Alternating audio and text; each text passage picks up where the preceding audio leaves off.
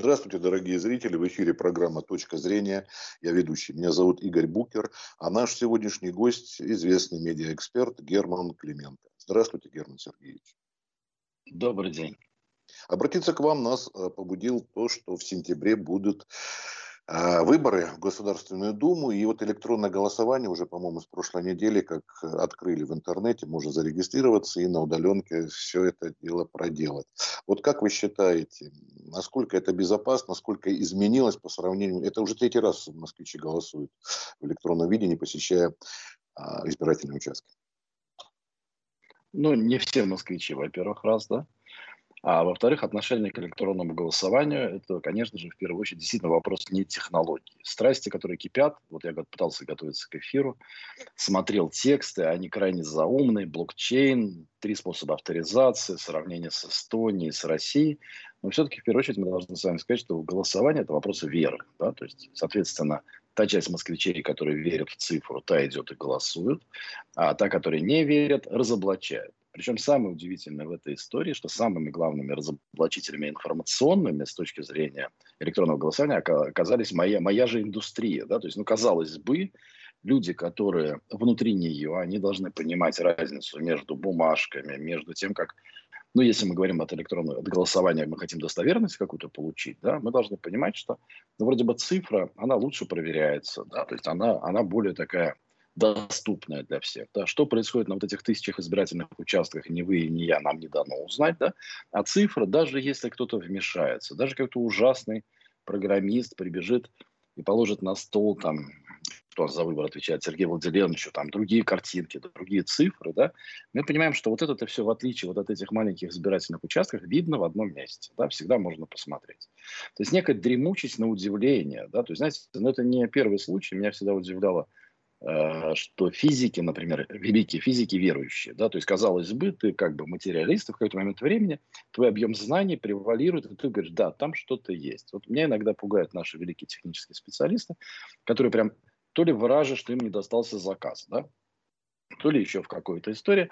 Но вообще вся история по дискуссии по электронному голосованию, знаете, на что больше всего похоже? Когда люди на голубом глазу говорят, вы знаете, вот торговля лекарствами в интернете будет опаснее, разрешенная, чем в аптеках. Я сегодня говорю, коллеги, вот вы знаете, я точно знаю, что сейчас в Фейсбуке достаточно написать ссылочку со ссылкой на магазин, к тебе тут же кто-то прибежит разбираться. Да? Но я точно знаю, что в маленькой левой аптечке вам действительно могут продать товар низкого качества, за это никто не будет отвечать. Ну, кроме, возможно, этой маленькой аптечки, которая закроют. Поэтому здесь все-таки вопрос вокруг электронного голосования – его можно вести в нескольких пластах. Техническая часть истории. В технической части истории, кстати, ни у кого по-серьезному нет проблем. Вообще, к технической стороне вопроса. Но там дальше возникает вопрос. Касперский, который сейчас курирует создание. Вот это, там же Москва сделала что-то у нас, и мы голосовали по московскому коду, да. Потом вмешался Касперский с его криптотехнологиями, да. И вопрос, кому мы больше доверяем, государству или частнику, да. Вот, поэтому э, с моей точки зрения Конечно же, дистанционное голосование, оно решает, ну, у меня свои убеждения Тут, как бы, знаете, помимо того, что я цифра, у меня есть какая-то своя история. Я считаю, что, например, каждый гражданин должен голосовать. Да? То есть, и мне нравится история, например, где-нибудь как в Греции, ты не проголосовал, там, какой-то сумма штрафа, например, да, или, допустим, есть даже вам рели- религиозная история, если не проголосовал, вообще не можешь служить в государстве, например, да, ну, это как сейчас с прививками, да. Поэтому вопрос вокруг электронного голосования – это вопрос не использования блокчейна, да, это действительно вопрос веры. Да, решит ли вопрос, то есть вопрос доверия. А, граждане наши по-разному относятся к государству, и просто электронное голосование создало такую, знаете, а, среду, постепенно продвигаясь, постепенно... Вот мне, например, очень нравится история. Да? То есть я наконец-то преодолел свою лень, ну, когда я был по должности, при должности, когда служил советником президента, естественно, голосовал. Ну, просто я считаю, что если ты чиновник, ты обязан вообще во всех этих историях участвовать. Но по-честному я скажу, что я очень ленивый избиратель. Куда-то идти? На какой-то вот этот участок, который остался со старых добрых времен. Там сейчас, вот я был недавно, последний, когда была история, вживую, когда не было электронного голосования, там действительно опять восстановили вот эти музыка, вот эти вот продажные бутерброды какие-то, да, то есть, ну, как-то не очень хочется, да. Но вот электронно я спокойно голосую, мне это очень нравится, я понимаю, что как бы нашу власть ни в чем не обвиняли, да, то есть молодежь спокойно может идти голосовать. Ну, по идее, знаете, как все время, когда вокруг голосования, что придут на, на участки только пожилые люди, ну, простите, вот вам электронное голосование. Честно говоря, мне технологически безумно нравится, да, то есть я даже оцениваю все эти... Да, Герман Сергеевич, кстати, для пожилых людей что-то сделано вот в, этом, в этот раз. Для слабовидящих, знаю, делают какие-то вещи, а пожилым просто сложно разобраться, бывает, с новыми технологиями, если нет молодого под рукой, чтобы помочь. Тут вот как-то что-то сделали, облегчило для пожилых людей, которые не разбираются. Ну, вы знаете, я голосовал пока, конечно, сейчас, вот прямо сейчас, да, то есть это все не очень удобно, да, то есть, то есть мне все равно, сразу скажу, то есть я, мне что на виндах, что на Linux, знаете, я достаточно такой профессиональный потребитель контента, я даже, наверное, сказал бы, что у разработчиков, которые сейчас делают разработку системы, у них прям глаза слепые. Недаром программисты и дизайнеры, они раздельный класс, да, то есть здесь такое понятие интерфейс, да, и понятно, что на текущий момент – Э, я не думаю, что пожилой человек, там, ну, причем давайте, давайте еще определимся, что такое пожилой человек. Мы же сейчас уже сдвинулись, да, то есть вот в мое время 50 плюс, вот мне 54, я смотрел с жалостью на 54-летних мужиков и понимал, что они уже под откос где-то живут, да, то есть вот сейчас мне 54, я в целом еще пока думаю, что у меня еще какое-то количество лет впереди точно есть, да, поэтому я думаю, что 70 плюс действительно не, не, не, не та история, которая бы хотелось, но вы знаете, я хочу напомнить Э, историю очевидную, когда вводились карточки. И если буду помнить, когда говорили, что наши пожилые бабушки не поймут карточки. Да? Ну, вы помните, что как только начали платить зарплату, люди сразу же освоили, по крайней мере, процесс снятия с карточек. Да? А потом вроде бы и тоже самой процедуру, проблемы, образим, да, проблема это уже не стоит, согласитесь, да, то есть карточки вроде как-то пожилые люди освоили. По крайней мере, Э, карточка социальная москвича со скидками вообще не вызывает ни у кого вопросов. Бабушки их прям сразу протягивают. Но объективности ради, с точки зрения интерфейса, который сейчас, вот прям который сейчас, он, конечно, больше технологичный, чем, э, тем более там достаточно такая процедура, там же имитируется, знаете, когда, знаете, очень сложно, когда ритуалы из реальной жизни переносятся виртуальный, там, получить бюллетень, да, то есть, ну, какой там бюллетень, там этого давно нет, ну, но мы как бы транслируем соблюдение законов, и там пытается вот эта как бы история, там, бюллетень выписать бюллетень. Ты вот в этой процедуре все время, конечно, путаешься, потому что сейчас же нужно сперва написать заявление, я его уже написал, да, чтобы меня все-таки из списков, которые бумажные, перенесли в виртуальные. То есть это же тоже, кстати, проблема одновременного существования тех, кто голосует электронно, и тех, кто бумажно. Нет же базы, которые сводят, поэтому тебя сразу исключают, и ты потом уже туда не можешь вернуться. И вот в этой части процедуры, которые необходимо выполнить, чтобы проголосовать электронно, они доказывают, что человек действительно хочет проголосовать.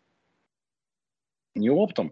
То есть вот так просто с кондачка вы, конечно, не сможете. Вы надо почитать, внимательно освоиться, кнопочку нажать. Но мне кажется, что мы идем прям очень верным путем со временем это будет развиваться. Главное, чтобы, знаете, по российской традиции не ввели сразу. Да? У, нас, у нас есть такая традиция, да? взять и сразу все ввести. Так как сейчас идет, мне кажется, вполне себе нормально. А вы можете вот сравнить с предыдущими тремя случаями, когда были? Вы, наверное, пользовались, да? Те, которые появились? Конечно, конечно. Я за, за... Динамика, эволюция. Ну как, она очевидно идет. Но очевидно, что в первую очередь сейчас не внешняя сторона вопроса интересует наших разработчиков, да, а внутренняя история, потому что всплывают. Знаете, нет такого э, знаете, хакера, который не попытался бы вскрыть Сбербанк и систему голосования. Да? Поэтому мы вообще очень пытливые люди. Вот нам написали на бумажке, нужно сделать А и Б. Да? А можно, вдруг можно нажать здесь. Да? Понятно, что программисты всегда сталкиваются с пытливостью нашего населения. Они же как-то исходят из того, что мы с вами законопослушные люди, а мы вроде ничего не нарушаем, но мы нажмем не на ту кнопочку. Мы возьмем, закроем браузер в самый ответственный момент. То есть, конечно же, сейчас в первую очередь, э, я бы не сказал, что какие-то вот серьезные виды изменений идут для потребителя внешне. Внешне, по-моему, вообще почти ничего не меняется, кроме того, что более корректно встраивается э, в МОСРУ, э, более корректно там с, с, интегрировано с госуслугами приходит уведомление, вы можете подавать и там. То есть идет такая интеграция шовная. А, проблема в том, что такие сервисы всегда подвергаются массовым, знаете, я бы назвал не DDoS-атакам, а пользовательским атакам. Потому что наш пользователь, вот он может прочесть, вот если мы можем с вами ошибиться в прочтении, то мы и будем ошибаться в прочтении. Но плюс, знаете, добавляется, знаете, наверное, бы добавил, добавляется чисто московская история, не очень любви к федеральной, да, то есть вот я, например, э, подавал заявку на участие в электронном голосовании, и Москва меня все время откидывала. Да? То есть, казалось бы, я авторизовался через госуслуги, я уже там авторизован, а вся идеология – это сквозная авторизация. Да? Но пока я не пришел в МФЦ и паспорт не предъявил, они там писали мне все, что угодно. Они писали мне, что у нас какая-то база, паспорт ваш не очень как-то хорош. Да? То есть они меня всеми силами все-таки заставили прийти и очно авторизоваться. Ну, нарушается вся наша идеология цифры, что я один раз пришел там в госуслуги, да, авторизовался в Ростелекоме в свое время. Но я бы не сказал, что внешне, э, то есть стало чуть проще, но это вот мелочев. Идет тюнинг, и я уверен, что больше тюнинг удаления тех ошибок, которые были на предыдущем голосовании, когда у нас дело касалось когда девушка из Израиля как неудачно проголосовала несколько раз. Ну, было много шумных достаточно историй, а, э, что были сливы баз, потом оказалось, что это все не так. Но вы же знаете прекрасно, как новостник, что все, что стало в новость, то стало истиной, правильно? Да? Мы живем сейчас в это время, и потом ты будешь бегать и рассказывать всем, да нет, ничего подобного. То есть они сейчас перекрывают те наработки, которые в результате тестов выяснились тогда, количество регионов увеличивается, это значит, что коллеги уверены в себе, ну, вот как-то движемся. Сейчас, по сути, ну, те, кто голосует электронно, совершают самую благую вещь – бета-тестирование. Да? То есть проверяют, как все это работает, ценой своих, может быть, даже голосов. Но я не уверен, что это там самая высокая плата. Помните о вмешательстве э, российских хакеров в выборы в Соединенных Штатах? И вот тут параллельно, а не будет ли мстить Соединенные Штаты в выборах в Российскую Госдуму? Вы знаете, что самое интересное, что с точки зрения вмешательства выборов наших хакеров туда, где основное голосование идет по почте, я вообще не представляю, как это должно происходить, да, потому что вмешаться в почтовое отравление нам затруднительно, мы можем вмешаться только в мозги, например, могли, да, но 40 тысяч постов, которые тогда нашли в американцы, ну, это как-то смешно, да, в техническую сторону вопроса, я уверен, никаких вмешательств не будет. Да и вы сейчас, собственно говоря, если вы попробуете уехать за рубеж и зайти на сайт госуслуги, например, вы вдруг увидите, что они отсечены полностью от зарубежа. Просто по IP из-за рубежа не обслуживается история. Да? Там возникает ряд вопросов, что делать с теми, кто за рубежом живет и хочет проголосовать, или кто хочет потребить госуслуги. Но стандартная история, у меня коллега в Америке уехал туда на несколько недель и пытался тоже что-то оформить. Вот мне пишут, говорят, у меня вторую неделю висят, второй день висят твои госуслуги, которые ты хвалишь, да? Я говорю, а ты попробуй по VPN через Россию зайти. Он зашел через Россию по VPN, и у него все стало хорошо. То есть э, с этой точки зрения аппаратной вмешательства я вообще сильно не переживаю. У нас достаточно неплохая защита. Знаете, повторю мантру о Касперском, да? Вот, тем случаев, когда действительно вскрываются наши госсайты, э, я не помню. То есть был один раз Кремлин лег там на 10 минут, это была такая история. Помните, потом тогда оправдывались, что у нас там железо поменяли, да? Но это был единственный раз за всю историю. А, а вот что касается политического влияния, ну, например, Ютуба, э, трансляции вот этих наших сейчас новомодных иноагентов, что-то у нас ну, наверное, что-то будет, но это все-таки не наша с вами территория, да, то есть это уже политика, да, то есть, э, и мы с вами сейчас уйдем в дискуссию, насколько, вот если бы мы год назад выключили YouTube, какова бы доля была бы Единой России, да, тут я, я могу, конечно, высказать свои предположения, но я подозреваю, это не к электронному голосованию все-таки мало имеет отношения. Ну, спасибо большое. Если у вас есть еще что-то добавить по выборам, то мы, в принципе, могли бы закончить. Может быть, я что-то о вас не спросил, а у вас какая-то мысль Святая мантра, святая мантра, она сейчас, по-моему, всеми произносится. Хотите жить э, в хорошей стране, идите голосовать. Э, за кого угодно. Да? Главное, чтобы были собраны все голоса и было понятно.